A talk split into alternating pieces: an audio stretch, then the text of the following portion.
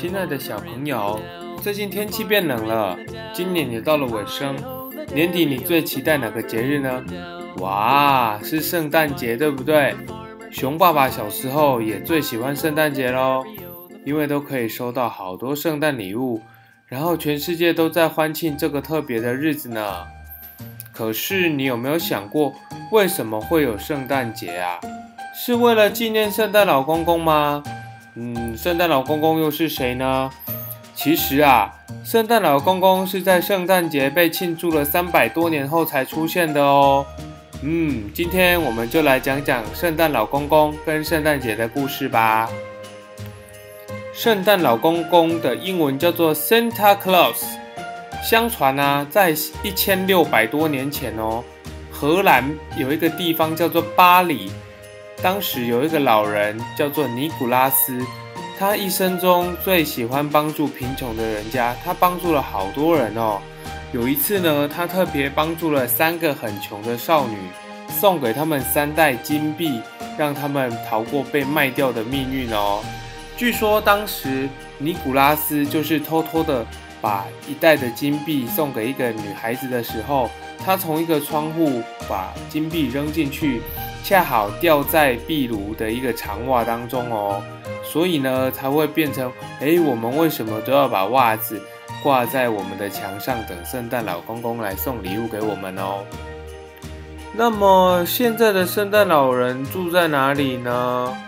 嗯，芬兰有一个地方叫做罗瓦涅米，这个地方就被称作是圣诞老人的故乡哦。很多很多的人都会去那边去看圣诞老人的故乡跟他的踪迹，所以呢，圣诞老公公他是一个乐意帮助别人、愿意分享爱的人哦。不知道今年的你有没有收到圣诞礼物呢？收到圣诞礼物的时候，你有没有很高兴啊？那我们高兴的，另外让我们今年也学着把爱分享出去，去关心这个世界上需要帮忙的人，好不好？你可以关心你的同学、你的朋友，还有爸爸妈妈跟兄弟姐妹哦，让这个虽然在冷冷天气的圣诞节，因为我们小小的行动而充满温暖哦。接下来，让我们来讲讲圣诞节真正的由来吧。圣诞节庆祝的主角到底是谁呢？他的名字叫做耶稣。现在啊，我们在讲西元几年几年。就是从耶稣诞生的那一年开始计算的哦，所以你算算看，今年是二零一六年，代表耶稣已经诞生两千多年了耶，那是好早好早以前的故事哦。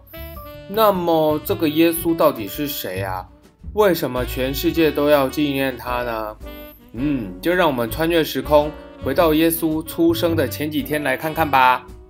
在耶稣降生的前几天。